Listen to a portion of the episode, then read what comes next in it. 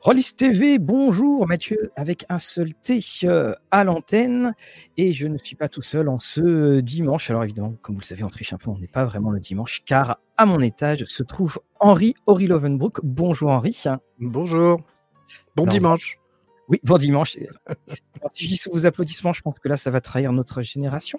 Et donc, euh, Henri, euh, donc tu euh, es l'auteur notamment donc des disparus de Blackmore, dont on avait déjà parlé sur Rollis TV. Tu es auteur de nombreux livres. Tu es d'ailleurs maintenant le nouveau traducteur aux éditions Huguin et Munin de Sin City. J'ai j'ai vu ça. Donc, A Dame to Kill For va avoir une nouvelle VF grâce à toi, Henri. Tu fais partie également d'un petit cercle d'auteurs où il y a des personnes comme un dénommé Maxime Chatham, entre autres. Donc, et puis également, tu es rôliste. Alors, la première chose que j'ai envie de te dire avec toutes ces étiquettes et tout ça, je pense que le jeu de rôle a peut-être commencé un petit peu avant l'écriture. Comment est-ce que tu es arrivé au jeu de rôle, Henri? Écoute, euh, j'ai d'abord été initié par les amis de ma grande sœur pendant des vacances. À une époque, euh, donc ça devait être en 82 ou 3. Mmh euh, par là, ou 84 peut-être, à une époque où on jouait à Donjons et Dragons avec des, des, règles photocopiées, dans des classeurs avec des, des, cahiers en plastique et des, pochettes en plastique pour protéger nos photocopies. On jouait, on avait que des D6, donc on était obligé d'adapter les règles parce qu'on n'avait pas de dés polyédriques, tu vois. Euh, et finalement, ça marchait très bien. Et voilà, j'ai été initié pendant les vacances d'été. Je suis rentré à Paris au mois de septembre et j'ai dit, enfin, ça a été la claque, la révélation de ma vie, quoi. Et j'ai très vite eu envie d'initier mes amis. Et puis l'été d'après, je suis parti en Angleterre et là, j'ai pu acheter les vraies règles. C'est-à-dire que pendant un an, j'ai joué de mémoire sans avoir les règles, sans avoir une ligne de règles. Hein. Euh, pendant un an, on a joué à Donjons et Dragons à travers les souvenirs que j'avais de Donjons et Dragons. C'est-à-dire, je leur disais, ouais, il y a un sort qui, je crois, ça s'appelle boule de feu. Je crois que ça fait tant de dégâts. Enfin voilà, et on jouait euh, avec des règles complètement improvisées pendant un an, jusqu'à ce que je revienne avec le Graal. la boîte rouge. C'est ce que tu dis, parce qu'en fait, c'est la, la, question naturelle que j'ai envie de te poser, c'est de te dire, mais comment tu faisais? Mais en fait, il n'y a pas, enfin, on faisait, et puis, euh, voilà, parce qu'il y a comparaison et tout ça. Et puis, on avait 13 ou 14 ans, donc c'est un âge auquel euh, les règles ont moins d'importance. Oui. il n'y avait pas encore le, le psychorigide dans l'équipe qui te dit Ah non, page 67, il y a marqué que. Voilà. Dans Donjons et Dragons, où les règles se contredisaient, les règles n'étaient pas précises, donc là-dessus, effectivement, ça, il y, avait quelque chose. Et tu en as eu beaucoup de, de règles euh, photocopiées? Ah oui, oui. Bah, à cette époque-là, euh, c'était, c'était, d'abord, c'était très difficile de se procurer euh, les livres en France, en français. Alors, l'avantage que j'avais en plus, c'est que j'étais le, bilingue du groupe. à Donc, Paris, euh, ouais, si, si. Alors, oui, oui, j'étais à Paris, mais alors, écoute, je pense que les premières boutiques de jeux de rôle que j'ai vues, ça a été un peu plus tard. D'accord. Euh, et au début, c'était dès que l'un d'entre nous allait en Angleterre, il revenait avec un module ou avec euh, voilà. C'était moi qui devais les lire parce que j'étais le seul à parler couramment anglais. Euh, et donc je traduisais pour les copains. Je traduisais. on avait même des classeurs où je traduisais à la main, tu vois, le, les règles de donjon et, voilà quoi. Ils se sont perdus dans le temps ces, ces petits. non. Ces Non, vous êtes toujours? J'en ai, j'ai des classeurs ici là qui sont derrière, qui sont, que j'ai. L'autre jour, euh, je les ai regardés avec euh, certains de mes potes avec qui je continue de jouer 30 ans plus tard, enfin même ouais, plus de 35 ans plus tard, dont mon, cher Fabrice Maza avec qui j'ai coécrit un livre d'ailleurs. Et on jouait quand on avait 14-15 ans, on jouait et je lui ai ressorti nos classeurs de l'époque, euh, dont un où c'est très drôle, où on avait créé un jeu de rôle de science-fiction où on s'était dit euh, c'est bien c'est bien Donjons et Dragons on savait pas que ça existait. Si en fait je pense que Traveler existait déjà tu vois par exemple mais on savait pas nous. Et du coup on s'est dit on va créer un jeu comme Donjons et Dragons mais qui se passe euh, mais en space opéra quoi qui se passe c'était inspiré à la fois de la guerre des étoiles de Star Trek de tous les space op qu'on connaissait quand on avait 14 15 ans. Et on avait créé notre propre jeu de rôle ouais c'est une époque, il n'y avait pas toute cette profusion de propriété intellectuelle. C'est-à-dire que finalement, on arrivait à se, retrouver sur trois, quatre, quatre genres de films. Enfin, en gros, il y avait tout ce que proposait euh, le vidéoclub du coin et puis euh, tout ce que proposait le cinéma. Il n'y avait même pas encore Canal Plus qui allait euh, un peu ouvrir le champ. Non, il y avait vraiment, avait vraiment tout ça. Moi, je, me, pour ma part, je me rappelle du jeu Maléfice qu'on m'avait prêté. J'avais photocopié à la gare d'Alençon le, manuel. Puis à l'époque, hein, si tu mettais une pièce pour chaque. Ouais. J'ai oublié le manuel. Là, ça a été une horreur quand je me suis rendu compte que c'est vrai que finalement, je ne plus.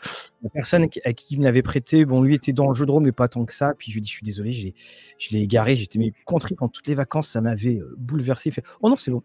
Bon, bah, petit peu plus tard, j'ai récupéré le jeu. Et j'ai écrasé la boîte. Voilà, le, jeu maudit par, par excellence. Puis après, donc, tu, tu continues euh, sur Donjons et Dragons, et puis euh, ça ne te quitte jamais vraiment? Il y a une période où tu t'es un petit peu éloigné du, du, jeu de rôle? Ouais, ouais, euh, comme beaucoup de gens. Hein. C'est-à-dire, entre 25 ans et 40 ans, j'ai arrêté complètement. Je mmh jouais plus et j'y suis revenu à travers mes enfants, comme beaucoup de gens de ma génération. C'est-à-dire que le jour où mes gamins ont eu euh, 13-14 ans, je me suis dit, oh, c'est quand même dommage qu'ils connaissent pas ces moments incroyables que j'ai pu vivre avec mes amis quand j'avais leur âge. Et j'ai initié mes gamins euh, d'abord à Donjon, euh, et ils ont pas, ils ont très vite trouvé que c'était trop que l'univers l'univers était trop enfantin pour eux et ils ont très vite voulu jouer à Cthulhu parce qu'ils voyaient que moi avec mes potes je jouais plus à Cthulhu qu'à Donjon. Ils m'ont dit mais c'est quoi Cthulhu? Euh, ça nous intéresse et finalement, vers 15-16 ans, euh, ils ont abandonné Donjon et maintenant ils jouent à Cthulhu. Et voilà, ma fille, elle a 22 ans, maintenant elle masterise des parties avec ses copains. Euh. Et c'est grâce à eux que j'y suis revenu. C'est-à-dire que, bon, enfin, il n'y a pas que ça, il y a aussi, euh, enfin, tu, sur Wallis TV, vous le savez mieux que moi, il y a eu un gros retour de, du jeu de rôle qui fait que de plus en plus de gens dans mon entourage se sont remis à jouer et ça a été un phénomène un peu. C'est pas très perturbant parce qu'en fait, tous les jeux auxquels tu jouais à cette époque-là, ils sont toujours là, sous une forme ou sous une autre. Alors avec une nouvelle version, ce qui étonne, parce qu'on dit bah c'est quoi? C'est comme des logiciels informatiques, il y a des versions maintenant. Et puis ou alors ils ont changé de nom. Je pense à, Stormbringer, ce qui fait que quand on revient, d'ailleurs on a, on a tendance à revenir vers ce à quoi on jouait avant, d'ailleurs, ouais. pas aller à, la découverte. Et alors justement, il y, a d'autres jeux, toi que, que, tu aimes bien, que tu as découvert dans, dans ce retour? Écoute, euh, bah, comme tu viens de le dire, j'avoue que je joue surtout aux jeux auxquels je jouais déjà. Et moi, le trio gagnant, c'était euh, Donjon, Cthulhu et Cyberpunk. Euh, donc aujourd'hui, je joue plus du tout à Donjons et Dragons. Mhm. J'ai fait une campagne pendant deux ans avec Nico Takian, euh, qui, euh, parce qu'on est toute une bande de, d'écrivains de polar. Euh, aussi. Voilà. Il y, a, il y a Nicolas Lebel, il y a Maxime Chatham, il y a Nico Takian, il y a Alexis Lebsker, Olivier Ball. On est toute une bande de, potes écrivains qui avons du coup souvent l'occasion de nous voir. Et on joue, voilà, on a fait une campagne de donjon qui était masterisée par Nico Takian. Il nous a fait Strad. Mhm. Mais c'est l'unique fois où j'ai rejoué à Donjon. Ah, j'avoue que l'univers de Donjon m'a un peu quitté, quoi. C'est je suis plus euh, dans des univers plus contemporains et un peu plus adultes à mon goût.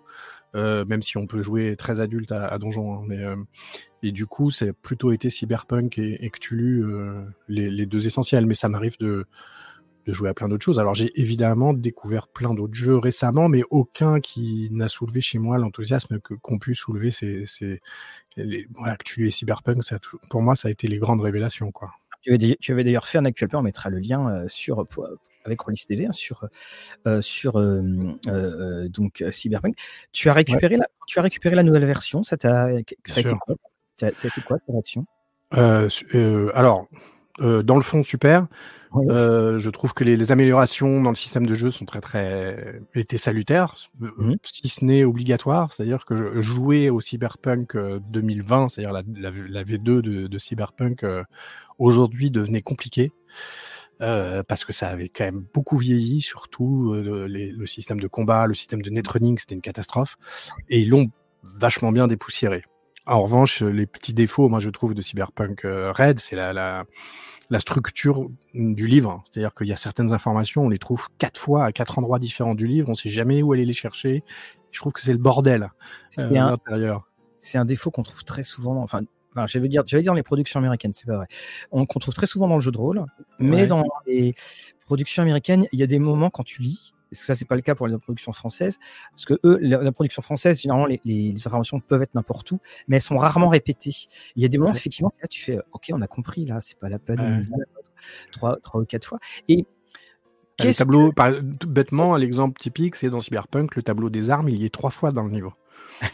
Je me dis, mais à quoi ça sert? Vous avez qu'à nous dire, allez voir page machin, quoi. Et, et tu te demandes même s'ils en ont conscience, parce que ils se disent, enfin voilà, c'est un peu bordélique. Et du coup, finalement, quand tu cherches une info, tu la trouves pas forcément aussi facilement que si elle n'était qu'à un endroit parce que tu sais plus trop où elle est du coup. Euh, ça c'est le petit défaut. Mais par contre le système est super et pour euh, finir là-dessus, euh, je trouve que la V5 de Donjon est extraordinaire. Mm. voilà, moi j'ai beaucoup joué d'abord à la boîte rouge quand j'étais ado. Après, en fin d'adolescence, on jouait plutôt à la, à la, 3.5 que j'aimais que j'aimais beaucoup. et là, je trouve que la V5, elle est extraordinaire. Pour moi, elle est pour initier mes gamins, ça a été génial. En fait, je m'y suis mis pour initier mes gamins. Et je me suis rendu compte qu'elle était vachement plus maligne et efficace et, cohérente. Et, d'ailleurs, alors moi, il y a une question que je voulais te poser. Donc, quand tu fais un break comme ça de, quelques décennies, on va dire ça comme ça, tu reviens à Cyberpunk. Alors, quand, tu reviens à Lovecraft, quand tu reviens à Cthulhu, ça va, les années 20, ça n'a pas changé.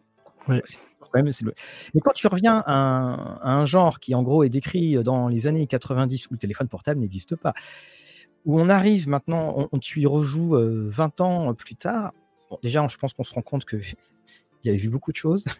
Mais sur est-ce quelle ta, ta, lecture, relecture bah, euh, Un peu des deux, c'est-à-dire que comme tu le dis, d'abord j'ai j'ai été frappé par euh, la clairvoyance. Alors pas de Mike Pondsmith en particulier, mais de tout le mouvement cyberpunk. Parce que bon, Mike Pondsmith, le, le créateur du jeu, a, évidemment euh, un grand rôle là-dedans, mais de toute manière, la culture cyberpunk du début des années 80, elle était ultra clairvoyante sur ce, qui, sur ce que le monde allait devenir 30 ou 40 ans plus tard. Donc l'analyse, elle est quand même assez juste sur beaucoup de choses.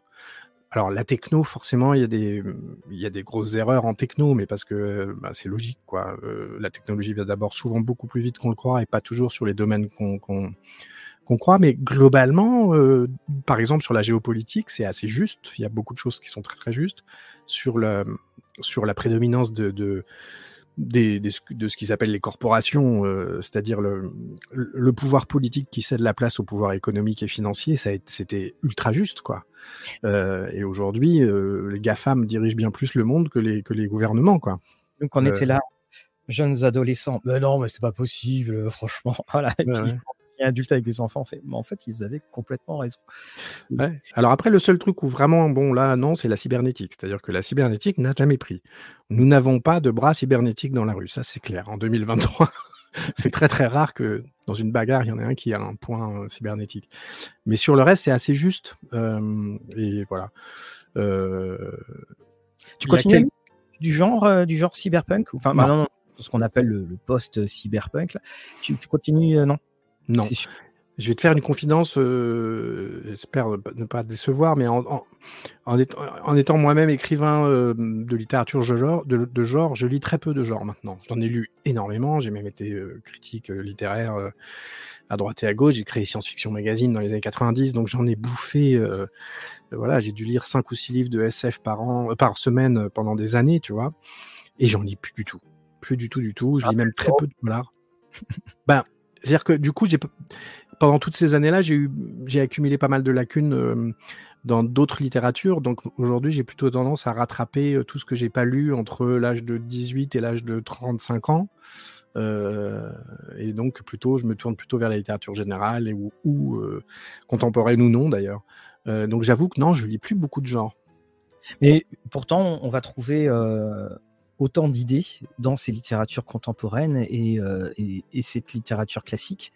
C'est, je, pense qu'il y a, par exemple, sur Rollis TV, on, là, je suis en train de mettre enfin, une émission sur euh, les grands classiques littérature et les grands classiques cinéma, classiques justement, que mmh. l'on peut euh, recaler, que ce soit La fin du jour de Julien Duvivier comme film, que alors j'ai déjà parlé de À l'Est d'Éden de Steinbeck. Enfin, y a, je trouve qu'il y a beaucoup de thématiques qu'on peut utiliser dans, dans le jeu de rôle. Il n'y aura pas de gobelins, mais il y aura il y aura des idées fortes, des personnages forts. Et puis après tout, je trouve, enfin c'est on a toujours dit que le jeu de rôle était ce qui amenait à, la culture, que c'était un, tu te rappelles dans, l'époque un peu noire, c'était oui, mais ça permet de connaître beaucoup de choses sur sur certaines époques.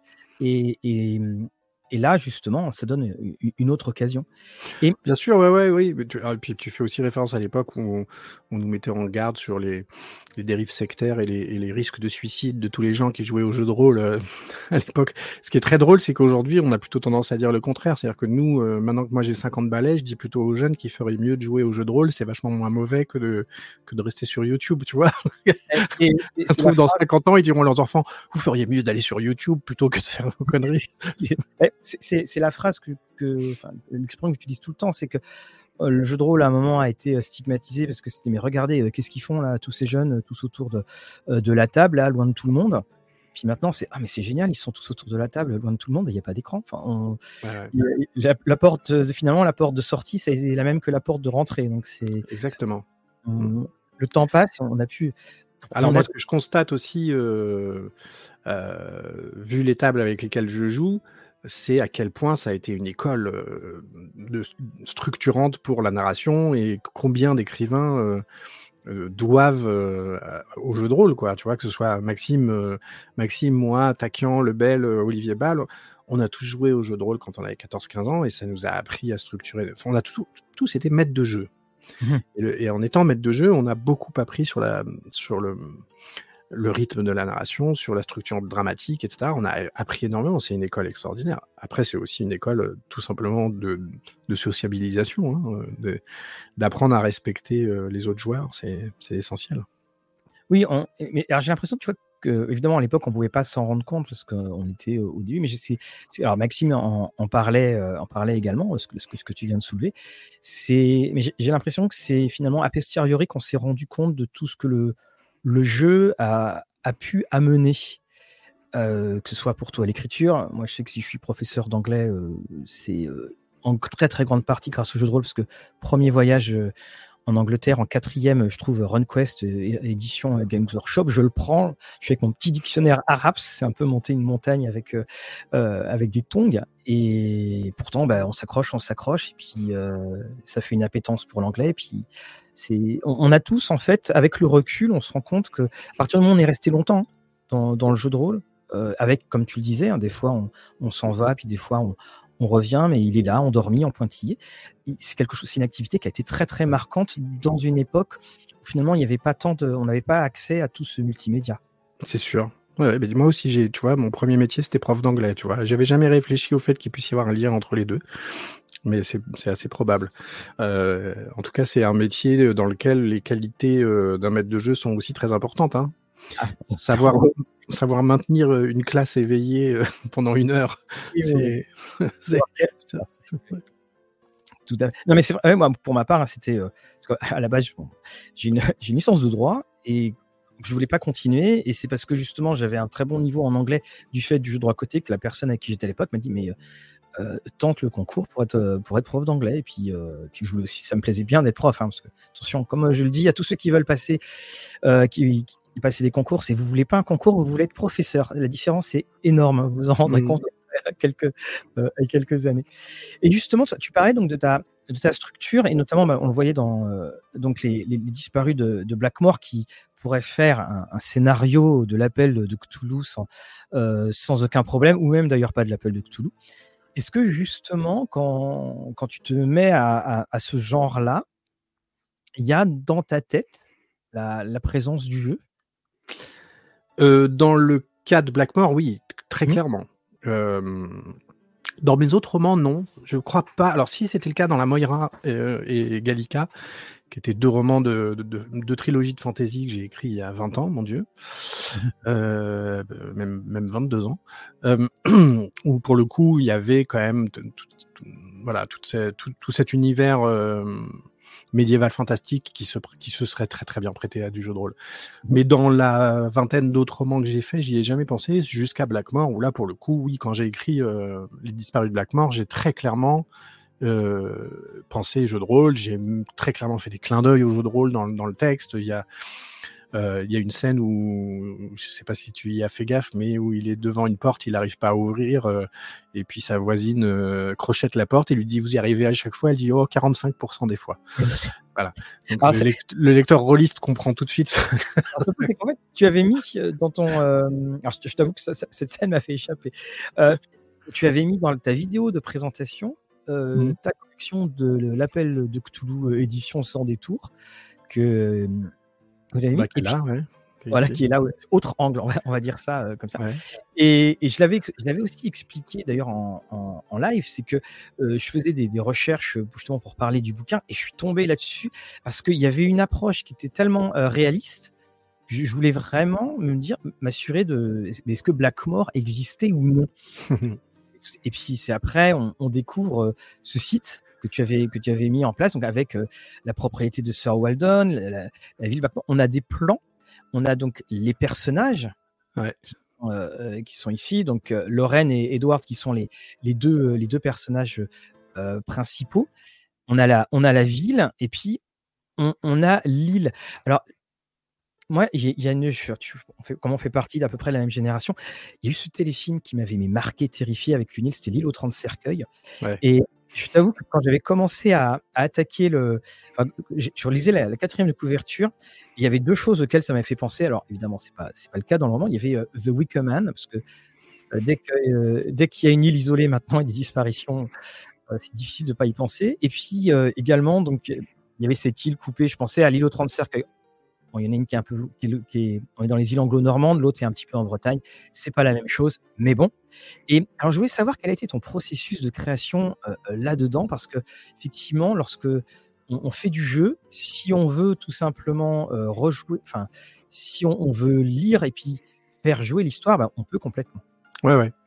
Écoute, il y a un moment, alors je ne sais pas s'il faudrait que je leur en reparle. J'en avais parlé avec les douze singes à un moment, euh, parce que je leur avais dit, si vous voulez, un jour, on peut très bien faire euh, une espèce de petite campagne euh, pour Cthulhuac. Mmh. Euh, c'est bien les douze singes, je dis pas de bêtises, oui, c'est ça. Euh, quand j'avais, j'avais, j'avais filé un coup de main sur les gens cagés parce que donc comme tu, les, toutes les images que tu as montrées, c'est des images que je fais en 3D. Moi, j'adore faire de la 3D, je fais beaucoup de design 3D et je m'étais amusé à refaire toute la 3D des encagés. Donc toutes mmh. les cartes des encagés, tous les personnages des encagés, la, la campagne de Tristan l'homme qui est qui s'inscrit dans, dans, le système du lac, et je les avais filés avec euh, aux douze singes et je leur avais dit, on avait discuté, je leur, ils m'avaient dit est-ce que t'as pas envie de faire un jeu de rôle? Bon à l'époque j'avais une, idée de jeu sur laquelle je suis toujours d'ailleurs, mais mais je leur ai dit non, mais en revanche si vous voulez, pourquoi ne pas adapter Blackmore euh, en campagne Tuluac Il faudrait que je leur en reparle, mais je pense qu'on le fera un jour. Et en tout cas, ce qui est clair, c'est que je me suis dit, écoute, tout le travail de développement d'univers que je fais sur euh, ce livre, comme je le fais à long terme, parce que c'est aussi la fameuse île de Blackmore, c'est une île dont je pense que certains de mes petits copains vont s'en emparer pour écrire leur propre roman. Avec Maxime Chatham, on a beaucoup travaillé au début. Euh, il, est venu m'aider sur, sur, la création de l'univers avec cette idée que peut-être un jour, lui, il pourrait écrire un roman qui se passe sur Blackmore ou d'autres. Euh, je sais que, pareil, Takian, il pense. Un jour, Bernard Minier m'a dit, tiens, peut-être euh, l'île de Blackmore, je ferais bien, voilà. C'était évidemment un clin d'œil à Lovecraft et à l'univers partagé. Euh, de tous les auteurs qui ont pu écrire autour de, de du mythe. Hein. ça se fait, ce que vous comme euh, Robert Bloch et puis euh, non comme euh, oui c'est ça Robert Bloch et puis Lovecraft qui se tuaient mutuellement dans leur. C'est écoute c'est déjà un petit peu le cas puisque alors je vais pas dire lequel mais en réalité dans, dans le roman Les disparus de Blackmore il y a Alexis Lebsker qui apparaît sous les traits d'un personnage, il y a Nicolas Lebel, il y a Olivier Ball, il y a tous ces gens-là, et il y en a forcément qui meurent. Donc bon, mais je dis pas qui c'est parce que ça va tout traduire. Voilà, ça, ça, c'est le personnage d'Olivier Ball, par exemple. Alors, on précise, hein, parce que pour les, personnes qui veulent, on a euh, une, euh, on a, j'allais dire, une, biographie de personnage, mais oui, là, dans quasiment, on va dire, tous les, euh, tous les sens du terme. Alors, comment ça s'est passé d'ailleurs la création de la ville? Alors, je parle notamment de la, je voyais, je voyais la carte, et puis la carte, et puis le, et, le plan de l'île, ça se fait comment? Alors, l'île, elle est directe L'île, elle est directement inspirée de, Aurigny, qui est, la plus petite des îles anglo-normandes, celle que les gens connaissent pas. En général, ils connaissent Jersey, Guernesey. Bon, il y en a deux autres, il y a Sac, etc. Et Aurigny, c'est celle qui est la plus proche de la France. Elle est à 13 ou 14 km, je crois, de, du Cotentin. Donc, elle est vraiment très, très proche. Euh, en, un quart d'heure de bateau, tu peux y être, quoi. Euh, et euh, je me suis directement inspiré de, de ces côtes mais aussi un petit peu de ces villages, parce que c'est une toute petite île, hein, il y a 1000 habitants, euh, et de son histoire. Euh, donc, par exemple, la description des bâtiments euh, qu'on voit aussi hein, sur le site, il y a pas mal de des bâtiments. J'ai remodélisé toute la ville. Je me suis inspiré directement de photos des années 20 de l'île. il y a par exemple le bâtiment de l'armée du salut. Voilà, tu vois, on doit le voir là. Bah, j'ai pris, voilà, qui est en bas à gauche là, j'ai pris une photo des bâtiments dans les années 20 sur la petite île et, et je me suis amusé à les, à les replacer dans Blackmore. Donc il y a à la fois, c'est à la fois un lien euh, et un hommage à l'île d'Origny telle qu'elle était dans les années 20 et en même temps euh, une plongée dans l'imaginaire. J'avais, en réalité, pour être tout à fait honnête, mhm. le livre, je l'ai vendu comme un hommage à Lovecraft euh, et je l'ai présenté comme un hommage à Lovecraft, mais en réalité, je crois que j'ai échoué. Je crois que c'est plus un hommage à Agatha Christie qu'à Lovecraft. Oui, c'est ce que, ce que j'allais dire euh, euh, aussi. Parce qu'on a ce côté. On, en fait, on a envie de prendre son billet et de se dire, de, frissonner un petit peu. voilà, là, une petite une croisade frisson pour, pour l'île de Blackmore. Et, et alors, justement, la question que je voulais te poser aussi, c'est quand tu fais tout ça, est-ce que tu as fais d'abord toute l'île et ensuite tu as évolué dans ton intrigue Ou est-ce que c'est ton intrigue qui a fait que tu as créé tel ou tel endroit? Eh bien, j'ai un peu envie de répondre les deux. C'est-à-dire que ça s'est créé euh, simultanément. C'est-à-dire que l'un et l'autre se sont nourris. quoi. Euh, j'avais euh, une idée claire, c'était que je voulais une île pour y placer une intrigue Lovecraftienne, c'est-à-dire mais avec le côté avec le côté X-Files, euh, très clairement, j'avais très envie que, les, que au lieu d'avoir un enquêteur euh, ou un héros principal, comme dans une nouvelle de Lovecraft, qui devient fou à la fin de, de, de, de, ses découvertes, j'avais vraiment envie d'avoir deux personnages qui enquêtent, l'un qui est très rationnel, donc Scully, et l'autre qui est bien plus ouvert au fantastique et à l'ésotérique, et qui est le Mulder. Alors, bah voilà, on a Lorraine, c'est un peu Scully, et, et... Qui dit des gros mots, hein, quand même. Hein, ouais, c'est, ouais. En, en, réalité, c'est ma fille. Elle est directement inspirée de ma fille. Alors, ma fille, je lui ai avoué que une fois qu'elle a eu terminé le livre, je lui ai dit, mais est-ce que tu t'es reconnue dans Lorraine? Et maintenant, elle sait que c'est elle. Mais j'ai une fille. Elle C'était quoi sa réaction? Elle était, euh, elle l'a pris comme un compliment parce que j'ai, je pense que j'ai, même si le personnage est quand même euh, impertinent. C'est un personnage qui est. On a, au début, euh, le c'est pas le personnage qui. Euh, ah, pour ma part, au début, je fais ok, elle est sympa. Quand tu lis quatrième, la quatrième couverture, bon, tu sais que c'est une héroïne, mais tu fais ouais, bah dis donc les manières. Enfin voilà, enfin moi, il y a. C'est ma fille. Voilà. A du caractère. Mais j'avais très envie, voilà, qui qui cette espèce d'opposition entre un regard rationaliste et un regard euh, ésotériste. Euh, mm-hmm. Et ça, ce qui, ce qui, ce qui justement euh, fait différer quand même Blackmore d'un véritable hommage Lovecraftien, parce que le lecteur à la fin du livre peut très bien décider qu'il n'y a pas de fantastique dedans. C'est-à-dire qu'il peut très bien dire en fait non, c'est pas du tout une, interprétation fantastique, elle est erronée. On peut avoir une interprétation tout à fait rationaliste et scientifique de ce qui se passe dans le livre de Blackmore. C'est la c'est parce que Edward Pierce, il, se présente comme le, détective du, de, l'étrange. mais c'est, il, se présente, c'est pas, euh, voilà, on, peut très bien imaginer que c'est quelqu'un qui aime aussi se projeter dans un, euh, dans un autre monde. Et c'est ça que, je trouvais, euh, que je trouvais intéressant, c'est que le, voilà, on, navigue, puis, et c'est ce qui fait, je trouve, la, la, le fait aussi que euh, Blackmore, on, pourrait effectivement y revenir. On pourrait y revenir. Alors, tu te dis quand même que les habitants, si on y revient, euh, sont quand même un peu maudits. C'est sur TripAdvisor, je suis pas certain que les notes soient, euh, comme on dit. Et Mais regarde Derry ou Castle Rock de Stephen King, c'est pareil. Hein. Il a ah, réussi. le, ou, une des ou la pire rue de toutes les États-Unis, c'est quand même Wisteria Lane dans Desperate Housewives, parce que là, c'est exactement les avions, les assassinats, les disparitions. Euh, euh, au début, bien, mais après, ça, ça, ça, de, ça, un peu. Et est-ce que le, lorsque, par exemple, si quelqu'un a envie de, jouer ou de faire jouer dans, dans Blackmore, il te demande la permission, il t'écrit, te... Non. Non, non, tout est là. Bah, si quelqu'un a envie de commercialiser un jeu, oui, là, il me demande la permission. Mais s'il a envie de jouer, il fait ce qu'il veut. Euh... Oui, non, non, au contraire. Bah, d'ailleurs, je pense que le fait d'avoir tenu à fournir autant d'éléments sur le site, c'est pour que justement les gens puissent jouer, quoi. euh, avec les règles qu'ils veulent.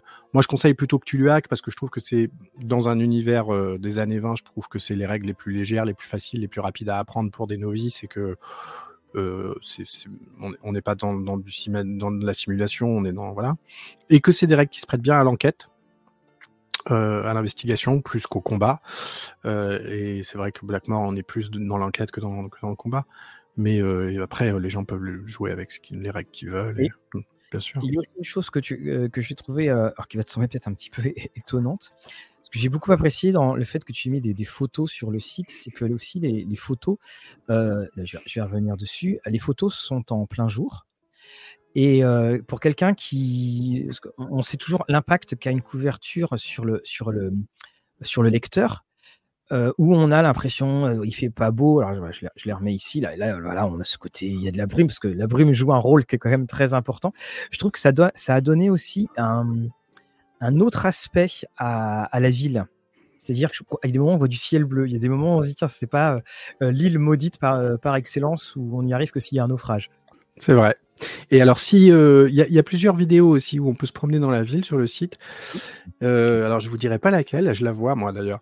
Mais sachez qu'il y a la maison de Maxime euh, dans, sur Blackmore. C'est-à-dire que quand, quand je me suis amusé, quand j'ai commencé à modéliser Blackmore, un jour je suis venu chez Maxime et je lui ai dit écoute, je vais modéliser ta maison. Donc j'ai pris les dimensions, j'ai pris les trucs, j'ai pris des photos de sa maison dans tous les sens et après j'ai passé du temps à la modéliser. Euh, et tu... Bon, après il y a un indice hein, quand même pour la trouver. on va dire que c'est celle-là, voilà. non, mais pas très loin. Voilà. euh, et donc il y a la maison, de... il y a la mienne aussi, il y a ma maison. Euh, voilà, donc c'est amusant. Je me suis, me suis amusé à, à, glisser des petits clins d'œil. J'ai pas eu la chance de, de, de la voir, mais effectivement, donc, on, hop, on, passons un, un mais bon, il y, y, y, a un très joli clin d'œil dans, dans, dans, le dans le dans le nom. Euh, et alors comment comment mmh. et ce, ce plan-là, tu, tu l'as fait toi-même ou ouais. euh, ouais, tu as des vieux plans? Le plan, alors je crois que les, les trois plus grosses rues, euh, j'ai gardé leur, euh, les dispositions de Sainte-Anne, qui est le vrai nom de l'île, de, de, de, la plus grosse ville de, de Origny, la petite île. Mmh. Euh, donc je suis parti, on va dire, de, ouais, de, de, de, de la structure originelle de, de, l'île, de, de, la ville de l'île d'Origny, mais non, je l'ai refait, j'ai refait à ma sauce et je me suis amusé. À mettre des noms de rues français et anglais, ce qui est un peu le cas sur toutes les îles anglo-normandes. Et, euh, voilà.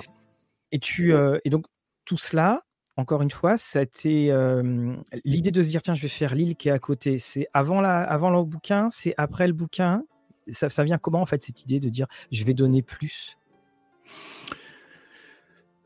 Non, dès le départ, parce que, enfin, au début, c'était je vais donner plus à mes copains écrivains. Mmh euh, je voulais que. Il y a une Bible, hein. j'ai une Bible à la maison qui doit faire deux, ouais, au moins 200 pages parce que je raconte aussi toute l'histoire de Blackmore avant, euh, au cours des cinq ou six derniers siècles, quelles sont les grandes figures de Blackmore, qu quels ont été les grands moments marquants dans l'histoire de Blackmore? Donc il y a une vraie Bible pour que les copains qui un jour ont envie d'écrire un roman qui se passe sur l'île puisse y puiser. Et puis parce que depuis le début, je me dis que probablement un jour je ferai une petite campagne. Alors je sais pas si je le ferai avec les douze singes en Cthulhuac, mais c'est, on en avait parlé et c'est probable. Mais je sais qu'un jour ou l'autre, il y aura une campagne et que c'est vrai que dans le cadre d'une campagne, c'est quand même vachement bien d'avoir du, du, du, contenu, de, du background, euh, voilà. Donc dès le début, je l'ai fait. Euh, d'habitude, si tu veux, quand je le fais, c'est écrit en abrégé. Il euh, y a que moi qui oui. peux le lire. La Bible, la Bible de mes autres romans, il y a que moi qui peux la lire. c'est des notes, c'est écrit en, en, abréviation, etc. Alors que là, j'ai fait attention à faire un, une Bible qui puisse être lisible par tout le monde. Ouais.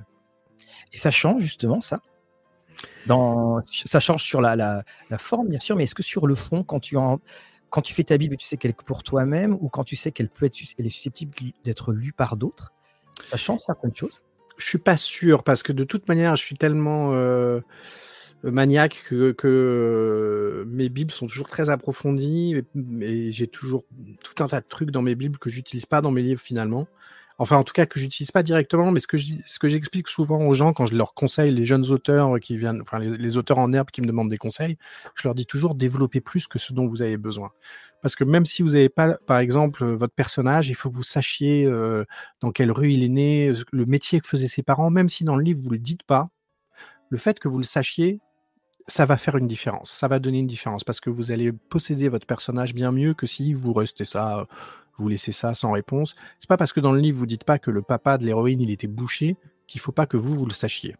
Euh, et donc je suis toujours, je, pousse toujours beaucoup moi mes, mes bibles euh, quand je prépare un roman. Donc je suis pas sûr qu'il y ait eu de grosses différences, euh, mais c'est une bonne question. Il euh, faudrait que j'y réfléchisse. Je sais pas. Pe Peut-être que ça m'a plus structuré que d'habitude, ouais. Et le, finalement, c'est comme une partie de jeu de rôle. Quand on veut préparer sa campagne, on écriture beaucoup, beaucoup, puis, et puis Exactement. on donne que la vitrine. Exactement. Ce qui est sûr, c'est que là, il y a eu plein de moments où je m'amusais à développer des trucs en me disant bon ça, moi je vais pas en parler, mais je serais ravi. Alors tu vois, par exemple les carrières, on les voit là sur la carte. Oui, il y a des carrières. Euh, il y a réellement dans les îles anglo-normandes, il y en a beaucoup.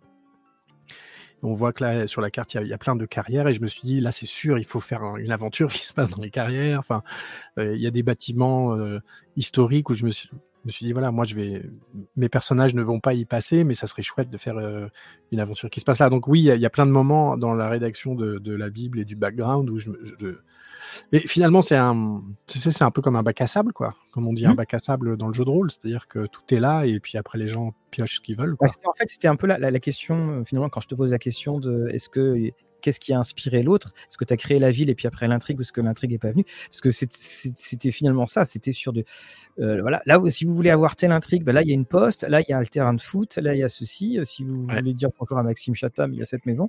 Et puis, il y a il y, a, tout le reste qui est euh, qui est ailleurs. Et c'est la première fois dans un roman que tu pousses autant ce, ce procédé ou c'est ah ouais. ouais ouais. À ce point-là oui oui. Ouais ouais. Euh, et je le referai pas tous les jours, comme, comme disait l'autre en, comme, disait l'autre en nettoyant une table euh, en bois. Marie-Pierre Cazet, si tu nous entends. Et euh, si un jour on m'avait dit qu'on pourrait citer Marie-Pierre Cazet sur on aura vécu, on aura vécu. Et l'autre chose aussi, c'est lorsque tu, tu, as parlé tout à l'heure de ta maniaquerie. Alors beaucoup de personnes ont, souligné sur l'actuel play de, que tu avais fait sur Rollis TV de, de Cyberpunk toutes les cartes, toute la musique, tout ce qu'il y avait eu ça. Ça m'a l'air d'être quelque chose qui euh, que, tu, prends finalement autant de plaisir à, bah, encore une fois, fond et forme. Il y a le paquet, mais tu adores faire le papier cadeau. Ouais, ouais. Moi, je suis. Euh... Écoute, c'est-à-dire que je, je, pense que oh, j'ai joué de manière tellement euh, chiche quand j'étais jeune, euh, avec un crayon et une feuille, euh, et aujourd'hui que j'ai 50 balais et que j'ai les moyens, euh, euh, j'ai la chance d'avoir les moyens de pouvoir avoir plein de gadgets sur ma table, j'en profite quoi. Et, et après, je pense que ça a un, ça a un rôle quand même dans l'immersion que je propose à, mes joueurs. Alors j'ai une typologie de joueurs bien particulière, hein. c'est quasiment que des écrivains, tu vois, qui jouent à ma table. Donc euh, je sais que c'est des gens qui. De romance, hein. Le ouais. Exactement, ah, ça si tu savais. et, euh, et c'est vrai que je, je, je m'impose quand même de leur fournir euh, des moyens d'immersion, et puis j'aime bien ça. Moi, je trouve ça marrant qu'ils arrivent et que toutes les, toutes les aides de jeu existent réellement. Je peux leur, tu vois, je, je, je, fais en papier, je refais toutes les aides de jeu, je les vieillis, je m'amuse à, et j'aime bien quand ils repartent avec des objets, quoi. Mais tu trouves pas aussi que peut-être euh, moi, moi, par exemple, je joue beaucoup avec, euh, avec photo il y a des moments, je trouve pas la photo qui correspond euh, au, personnage que, que j'ai en tête où j'arrive et puis je dis, euh, je m'excuse, il y a, y a un personnage qui n'aura pas de photo et, et là je me dis, ouais, mais finalement, ne sous-estimons pas le, pouvoir de ce qu'on a à l'intérieur de la tête parce que avant, effectivement, on prenait un, bout de papier, un bout de crayon, des capsules de, de, d'oasis pour faire les personnages il y a. Hum, je vais pas dire que notre imagination s'est embourgeoisée, mais tu vois, il y a. Ah, si tu peux. Bon, ben voilà, je le dis. Et, je sais qu'une fois, je l'avais dit à, au joueur, je suis désolé, il y a un PNJ qui n'aura pas de photo, ça ne veut pas dire qu'il n'est pas important. Et, quelqu'un m'a dit, euh, mais euh, j'ai, on a notre imagination. Une fois, je crois que c'est parce que j'avais oublié les feuilles de. J'avais oublié les feuilles, par exemple. Et, c'est, je trouve qu'à quelque part, ça a tendance à nous, à, nous enfermer. Et c'est d'ailleurs, je trouve aussi dans, dans l'actual play, euh, enfin, quand le jeu en distanciel, excuse-moi, c'est quand tu trouves pas la bonne carte, quand tu trouves pas le bon truc, tu auras tendance à, à, finalement se crisper sur un, un détail que, que le, la force du mot balaye normalement sans aucun Bien sûr. Ouais, ouais, et puis il y a des maîtres de jeu qui, euh, qui sont particulièrement doués pour euh, animer ce que ce qu'on a ce qu'on appelle le théâtre de l'esprit, tu vois, c'est-à-dire cette capacité à, C'est sûr. Après, moi, c'est euh, tout à fait conscient. Hein. C'est-à-dire que j'ai aussi euh, cette envie de faire un moment. Euh, c'est presque un spectacle multimédia, quoi. Il y a du son, il y a de la lumière. Je sais pas. Là, on voit, on voit peut-être pas. Bah si, tu vois, là, on voit, il y a une console de lumière. Mmh. là, c'est mon. Ici, là, c'est mon, mon poste de maître de jeu. et ça, c'est une petite console lumière. Donc, c'est-à-dire que dans la pièce, il y a des, des, des, projecteurs, et quand il y a une scène de combat, ça se met à s'allumer de toutes les couleurs. Quand il y a une scène calme, ça voilà, un peu chaude auprès du feu, c'est orangé. Ça sert à rien en soi, hein, on s'en passait très bien effectivement. Mais en, en, en, présentiel ou en, en présentiel, ouais. en présentiel, ouais. Ouais, ouais. Oui, oui, on joue ici. On est, tu vois, il y a une grande, on peut pas voir là, mais il y a une grande table avec euh, un écran au milieu. Et, et c'est vrai que du coup, ça devient une expérience presque théâtrale, quoi, et euh, qui est pas obligatoire. Où effectivement, tu brides, mais tu sais, c'est un peu comme la différence entre un roman et un film, hein, finalement. Tu sais, dans un roman, les gens euh, peuvent ont beaucoup plus de liberté pour s'imaginer les personnages, et dans un film, bon, bah, ils les voient puisqu'ils sont incarnés par des acteurs. Mais c'est un choix. C'est-à-dire que c'est vrai que mes parties de jeu de rôle ont un petit côté pièce de théâtre avec du, des effets spéciaux, de la lumière, de la musique, de l'encens pour qu'il y ait aussi un peu d'olfactif. Euh, euh, et les cartes euh, s'affichent sur la table et voilà. Donc c'est très. Donc tu as un écran qui est encastré dans. Ouais. Écoute, attends, regarde. On devrait pouvoir le voir. Hop. D'accord. Il est. Ah, puis il y a Lovecraft. Il est là. D'accord. Alors, justement, ça, le, comment est-ce que euh, tu l'emploies tout le temps Tu mets des, est-ce que tu mets pour dire, vous voyez ce personnage-là et puis vous mettez la euh, la photo? Ouais, ouais, ouais. Et si c'est pas le cas, je mets une image d'ambiance qui qui évoque le lieu dans lequel ils sont en ce moment ou, l'ambiance dans laquelle ils sont à ce moment-là. Quoi. Il y a toujours quelque chose sur l'écran. Ouais. ouais. C'est arrivé déjà de, te tromper? T'envoies le mauvais euh, le, le, mauvais Je ne crois pas. Non, mais alors moi j'utilise Fondery oui. Que tout, tout, tout, je rapatrie, je rapatrie tout sous un logiciel de VTT euh, qui s'appelle Foundry, que je ne sais pas si les gens connaissent, mais qui est. Oui, on a, on a, eu un partenariat, puis euh, on, a, des vidéos régulières dessus. Voilà, moi c'est celui qui a ma préférence, j'ai tout essayé, j'en ai, essayé beaucoup, euh, et c'est celui dans lequel moi je suis le plus à l'aise. Et du coup, je peux pas trop me tromper parce que voilà, tout est tout est répertorié. et sur ton ordinateur, en fait, tu as Foundry qui fait apparaître, qui, a fait, qui fait apparaître la vraie révolution pour moi, c'est le, le brouillard de guerre sur les cartes. C'est-à-dire que ça, si tu veux, tout le reste, on pourrait s'en passer, en réalité, hein, moi je trouve. Mais quand, quand j'étais gamin, quand j'avais 15-16 ans, ma grande frustration, c'était qu'on avait des super cartes dans les livres, mais on pouvait pas les montrer aux joueurs parce que sinon ils savaient déjà où était la sortie ou qu'est-ce qu'il y avait comme pièce. Alors on mettait des caches, on était obligé de scotcher des trucs, voilà. Et ça, je reconnais que euh, le, ce système, grâce au logiciel de VTT de, de, de, Fog of War, là, de brouillard de guerre, qui fait que les pièces se révèlent au fur et à mesure, c'est magique. Ah, j'allais préciser la, la, définition pour ceux qui ne connaîtraient pas euh, éventuellement. Mais c'est vrai que le, j'avais fait une émission d'ailleurs sur les cartes dans, sur STV, donc j'avais donné quelques petits conseils euh, pour le faire. Donc c'était euh, euh, des torchons, des choses comme ça. Et moi, pour ma part, ce que j'avais fait, et maintenant c'est ce que je fais, je l'ai fait avec Curse, puis je l'ai fait avec avec d'autres, c'est que les joueurs ont accès à la carte. Les joueurs ont accès à la carte, c'est une, il y a une justification dans leur histoire de personnage. Et finalement, on se rend compte que on a une carte, mais on n'a pas les habitants. Euh, je suis pas du tout quelqu'un qui aime les pièges dedans, donc en fait, même s'il y en a une qui est un, un, piège qui est mentionné, je dis c'est non écrit. Et ça change, je trouve, euh, énormément la, dynamique parce que les joueurs se disent tiens peut-être qu'on pourrait aller par là, peut-être qu'on pourrait aller par là. Et puis, le, puis également quand ils ouvrent une porte et qu'ils savent que c'est une très très grande pièce derrière, ils font ah il y a peut-être un truc.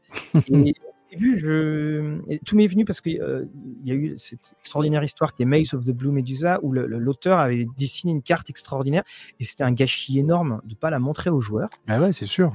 Mm. Et, donc j'avais commencé à la photocopier, puis je découpais des bouts, puis je dis je vais pas m'en sortir. Et je me suis dit non, je vais, je, vais la montrer en fait. On va dire qu'ils l'ont et, et ça a très très bien marché. Ça, ça a vraiment très très bien marché.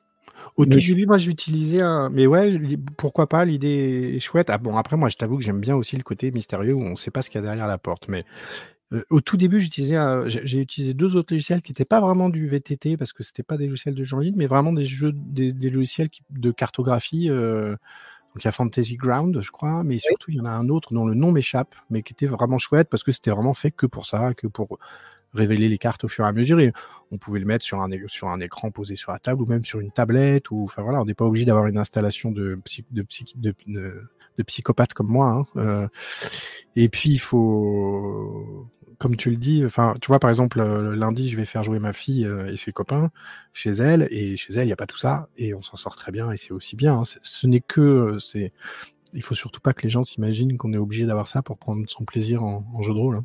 C'est une table que tu as fait faire C'est euh...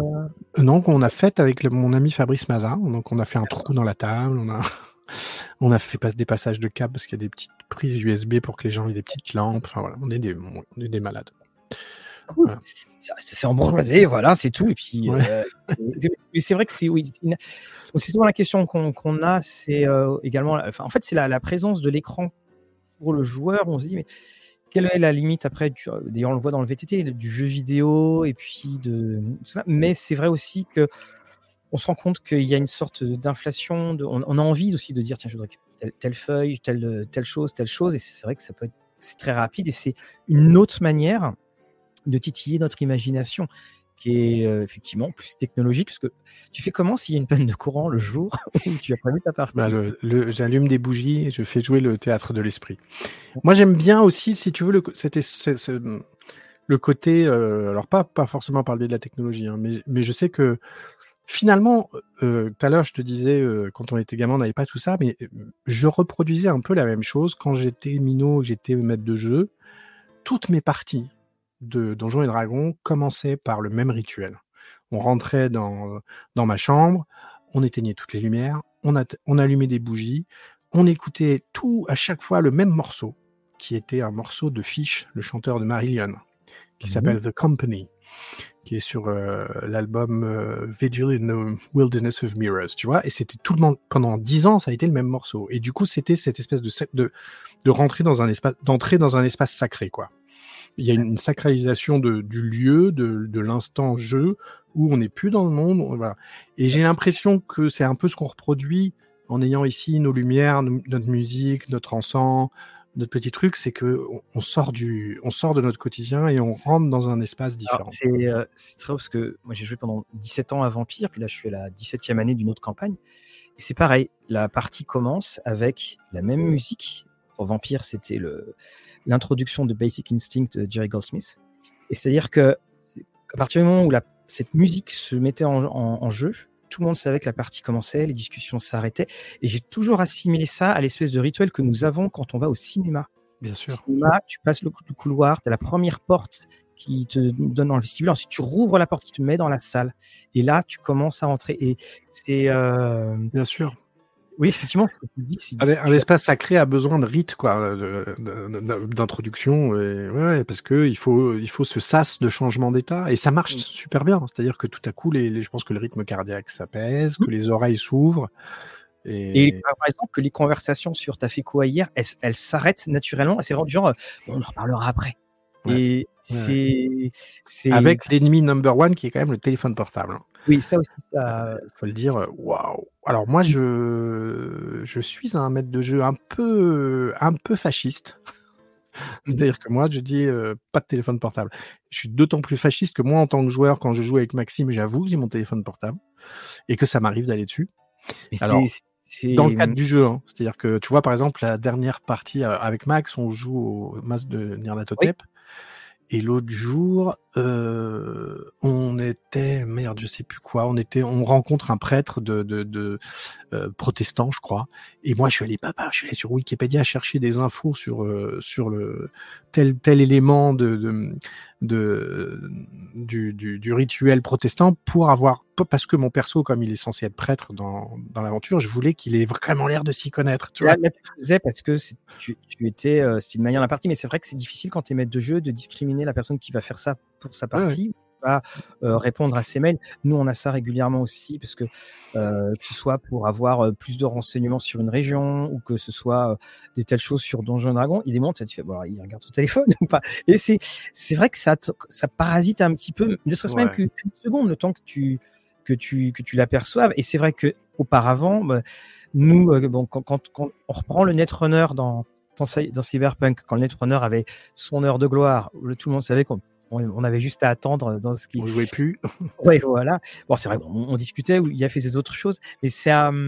c'est vrai, au moins on discutait, parce que le côté de. Après, bah, tout le monde est sur son téléphone, je trouve qu'on perd l'aspect social, encore une fois. ah c'est sûr. l'aspect du jeu. Mais c'est voilà, grande, grande. Moi, je sais que je l'avais utilisé comme comme outil, c'est-à-dire un, bah, c'est pour du Firefly. Hein. Je dis, bah, j'ai envoyé à un joueur un message, je dis, bah, tu reçois ça sur ton intercom, et puis euh, je m'étais enregistré, puis il l'a mis à, voix haute. C'est vrai que ça, ça donne un, ça, un, très bel effet. J'ai joué à Alice is Missing, je suppose que tu connais ce jeu, euh, qui utilise ça à fond.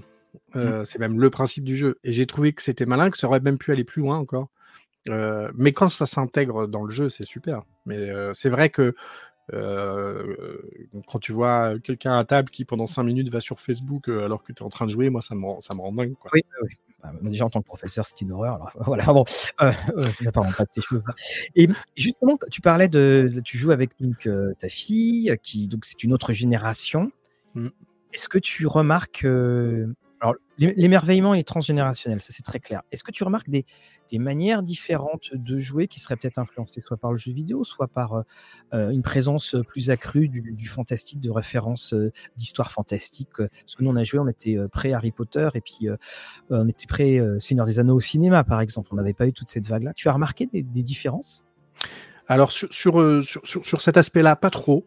Euh, je pense qu'on a à peu près, enfin c'est assez étonnant d'ailleurs, mais ces générations-là euh, finalement ont à peu près les mêmes influences que nous. Ils en ont de nouvelles, hein, mais non, là où je, vois une vraie différence, c'est que c'est sur le, comment dire, euh, sur le comportement social qui, chez nous, est forcé avec le mmh temps, et chez eux est naturel c'est-à-dire euh, tout le côté euh, faut faire attention à la diversité, faut faire attention. Euh, euh, notre génération à nous, on l'a vu arriver, tu, tu, sais les X-Cards par exemple, etc. nous, on le vit comme quelque chose auquel on a besoin de réfléchir et comme une chose avec laquelle certains sont pas d'accord d'ailleurs. Il y a des gens qui trouvent ça chiant de devoir euh, faire attention à euh, les femmes, les hommes, les machins, les, LGBT, les... et pour qui c'est devenu euh, peut-être une, espèce d'invasion du wokisme dans le jeu de rôle. Mais en réalité, leur génération à eux, c'est ultra naturel. Et moi, je vois bien que la génération de ma fille et ses copains, il n'y aurait pas besoin à eux de leur mettre de mise en garde au début du bouquin parce que ça y est, c'est intégré dans leur génération, tu vois. Et moi, je me rends compte. Ouais.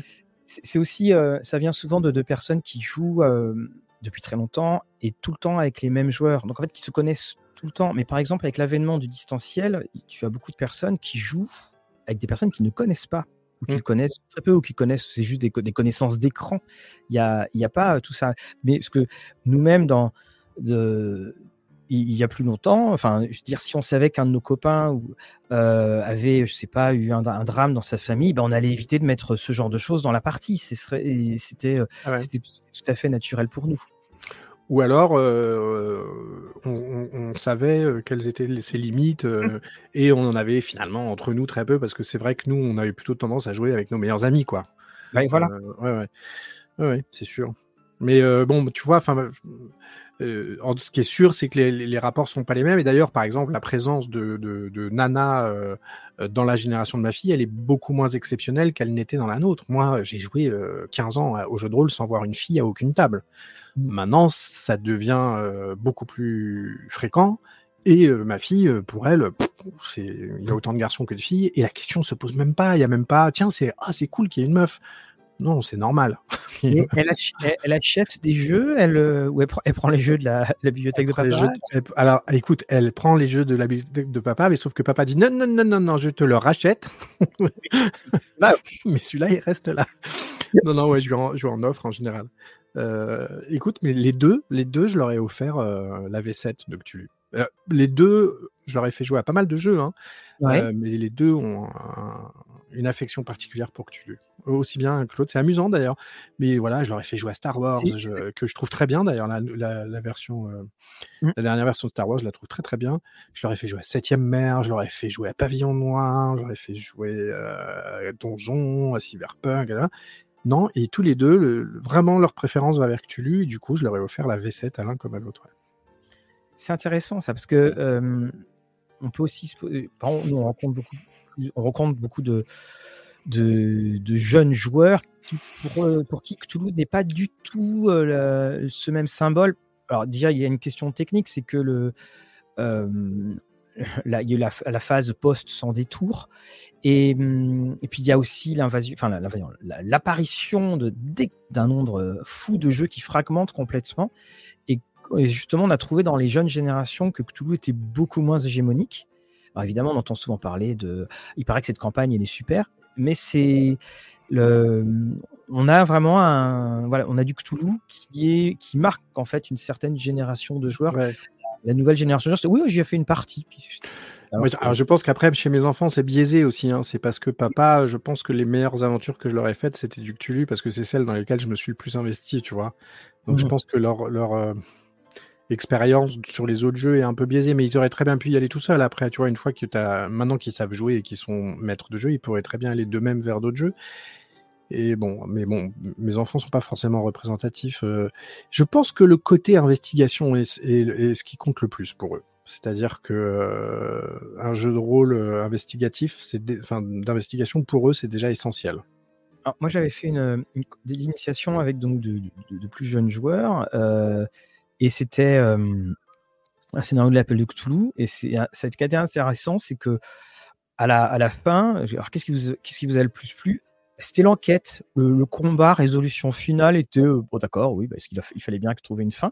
Et ça m'a fait surpris. Je dis, bah, bah, tant mieux, parce que les enquêtes, c'est ce qui est le plus difficile d'ailleurs à, à, faire vivre. Mais ce qu'a, voilà, on n'a pas ces mêmes. Euh, c'est pour ça que je trouve ça très bien de se confronter à des, des personnes aussi euh, plus euh, jeunes et neuves, parce que voilà, nous on sait très bien que ce clergyman maudit euh, qui lit beaucoup de livres, il y a un truc qui est louche. Ou, on a vu des camions à, 23 heures devant ce cinéma fermé. On se, on doute bien qu'il se passe un truc. Et c'est bien d'avoir autour de la table une fraîcheur, que ce soit d'ailleurs en tant que co-joueur ou en, tant que que joueur-joueuse, parce que ça, moi je trouve que ça nous ramène sans cesse. Ça fait une Madeleine de Proust. Ouais, ouais, c'est sûr. Ouais, ouais. Et, même, en tant que. Euh, et puis même pour rafraîchir notre façon de jouer aussi. Hein. Ah bah oui, alors ça oui. non, normalement, ton personnage ne lui parle pas comme ça, tu vois. et sinon, il y, a un jeu dans, qui, te plairait, euh, dans lequel tu aimerais te, laisser tenter? Oh, Il y en a tellement. Mais écoute, oui, il y en a beaucoup. Il y en a énormément. Euh, il y a beaucoup de jeux. J'ai une Ouais, ouais, j'ai une, une, sorte de collectionnite qui fait que j'en achète beaucoup et j'en lis beaucoup et il y, y, en a plein que je que j'ai lu et dont auxquels j'ai jamais joué et voilà et je sais que j'y jouerai pas parce que alors moi j'ai un petit défaut c'est que j'aime pas du tout les, les one shot. J'aime pas les aventures de une ou deux sessions, ça, ça m'intéresse pas tellement parce que ce qui me passionne le plus dans le jeu de rôle moi c'est l'interaction entre les personnages et donc le le fait de laisser le temps au personnage de prendre vie, de prendre corps. Mmh, mmh. Ouais. Du coup, j'aime bien euh, au moins jouer euh, au, minimum 5 ou 6 sessions. Euh, en dessous de 5 ou 6 sessions, ça me branche pas des masses. Donc le problème de ça, c'est qu'à chaque fois que je joue à un jeu de rôle, il y en a pour un petit bout de temps, quoi. Donc il y a beaucoup de jeux auxquels j'ai pas encore joué. J'adorerais jouer à Cult, par exemple, et j'ai encore jamais joué. Enfin, il y en a plein. Écoute, il y a la liste est longue. Et en plus, bon, il se trouve que maintenant, je suis en train de finir mon propre jeu de rôle sur lequel je bosse depuis longtemps et j'y mhm. passe beaucoup, beaucoup, beaucoup de temps. Et je t'avoue que plus le plus j'approche de, de, de, la sortie du jeu, plus je me dis, mais est-ce que je vais encore avoir envie, en tant que maître de jeu, je suis pas sûr, hein, de passer du temps à préparer un scénario pour un autre jeu que le mien. C'est-à-dire que je m'éclate tellement maintenant. Là, je suis en train de bosser sur une campagne, je suis en train de faire un playtest. Il y a déjà un éditeur qui serait. Euh, Ouais, alors c'est particulier. C'est un jeu de rôle euh, qui va d'abord être gratuit euh, en numérique pendant, mhm. pendant probablement six mois, un an. Euh, donc, qui va d'abord être publié sous forme de PDF gratuitement en ligne et avec une. Vous pouvez le partager, vous faites ce que vous voulez. Il a un nom, il a un code pour l'instant. Il s'appelle Carbon Squad. Ouais, ouais, il a un nom. Il a un nom. et, et ensuite, il y a un éditeur derrière qui va faire une espèce de V2, quoi. Euh, alors, sachant que l'essentiel de mon travail, ça a été de convaincre un éditeur que le numérique reste gratuit. J'y tiens beaucoup euh, pour, tout un tas de raisons. D'abord parce que je trouve ça génial que des gens puissent jouer gratuitement à mon jeu sans avoir besoin d'être des pirates. Et il y a un vrai discours pour moi derrière, c'est-à-dire que je, il y a une introduction dans le livre qui dit voilà, je, euh, vous savez, euh, il y a euh, une forme de propriété intellectuelle qui, qui s'appelle le Creative Commons, qui permet à un auteur de décider que son œuvre est gratuite. Ce qu'a fait. Mais il faut, que ça reste une décision de l'auteur. Voilà. Et j'insiste là-dessus. Phase, la, la, la, V1, ouais. tout est gratuit. Alors, et puis en plus, travail de titanesque, mais titanesque, gratuit. Et on pouvait acheter la, la, la, version en dur. Et ce serait pour quand la sortie? Mais bon, je pense qu'on. Écoute, ça a déjà beaucoup, beaucoup, bien, bien, bien avancé. Je, je, je vais t'envoyer plein de trucs si tu veux, parce que euh, la version gratuite, je pense que ça va être en novembre là. Ah, d'accord. Ouais. Ouais, On est dans les playtests, alors euh, tu vois, bon, alors il y a un gros, gros, gros travail de maquette, de visuel. J'ai fait tous les visuels en 3D, mais avec pas mal de, retouches derrière, etc. Et puis, bah, il y a toute la bande qui mène. Maxime est en train de, le playtester. On est, assez nombreux à le playtester. Et puis, il y a toute une équipe de, développeurs qui, viennent un peu de l'univers du logiciel libre, qui sont extraordinaires et qui sont en train de développer le système pour Fonderie, ce qui n'est pas une mince affaire c'est des heures et des heures de travail euh, et qui font ça bénévolement. Euh, voilà, j'espère pouvoir les rétribuer le jour où on fera une version payante du jeu. Et donc, euh, Carbon Squad, c'est du cyberpunk, c'est du. C'est de, c'est une écotopie. C'est-à-dire que c'est, c'est, j'ai pris le scénario 6.5 du GIEC, c'est-à-dire le, scénario le plus pessimiste du GIEC, euh, pour euh, imaginer ce que pourrait être le, monde en l'an 2099. Donc, on là ou pas? Pardon? On est encore là en 2099 On est encore là, mais il y a eu un effondrement, sauf que euh, l'effondrement a eu lieu il y a 50 ans. Et donc, on est 50 ans après l'effondrement. L'épuisement des ressources principales a lieu dans les années 60-70, tu vois. Donc, pétrole, c'est 70, le cuivre, c'est les années 50, l'argent, c'est les 50. Donc je, suis parti d'un a priori vraiment scientifique, c'est-à-dire je suis vraiment parti de, des scénarios du GIEC. Alors j'ai pris le plus pessimiste, ok? Et je me suis dit voilà, euh, qu'est-ce que pourrait être le monde à ce moment-là? Et en gros, euh, une fois qu'on arrête de polluer la, planète, elle met 30 ou 40 ans à s'en remettre. C'est-à-dire que la pollution de l'air, il a besoin de 30 ou 40 ans pour se pour retrouver de la santé euh, après l'effet de la pollution. C'est-à-dire que le problème de la pollution, c'est pas qu'elle pollue demain matin, c'est qu'elle pollue pendant 40 ans. Et donc j'ai placé le jeu de rôle au moment où la planète commence à aller mieux, parce que la pollution s'est arrêtée, et où il y a des gens qui disent ah bah c'est cool, on peut recommencer alors. Ah oui, d'accord. Et les joueurs jouent euh, des espèces de d'activistes qui font tout pour qu'on ne revienne pas au, à l'ère thermo-industrielle en fait, voilà. Euh, de manière, euh, de manière euh, considérée, enfin ils sont considérés comme des terroristes par les, par les États, mais voilà, tu as la moitié de la planète qui est inhabitable, qu'on appelle la fournaise, où il y a 6 degrés de, de moyenne, 6 degrés de. Non, écoute, il n'y a pas Blackmore parce que Blackmore est sous les eaux. Ah euh, pareil, j'ai travaillé. Euh, j'ai travaillé euh... où j'ai en vacances, pareil, ça doit être à pu. Ouais, il y a mm. beaucoup de choses qui passent sous les eaux. Ce qui est le plus frappant, c'est euh, l'Amérique du Sud, de voir l'Amazon qui s'ouvre complètement. et j'ai vraiment fait avec une simulation de, à partir de tant de mètres de, de montée de, de, niveau de l'eau, à quoi ressemble la planète, quoi. Et, eh ben, et ça veut dire qu'on va, on va te réinviter et c'est ça qui est bien, c'est que, pas, euh, on va être obligé de te réinviter, c'est nous allons te réinviter. Ben on pourrait même faire un actuel play ensemble si tu veux. Pour, oh, oh là là, oh, il a tout très... oh, Ah bah alors, j'accepte.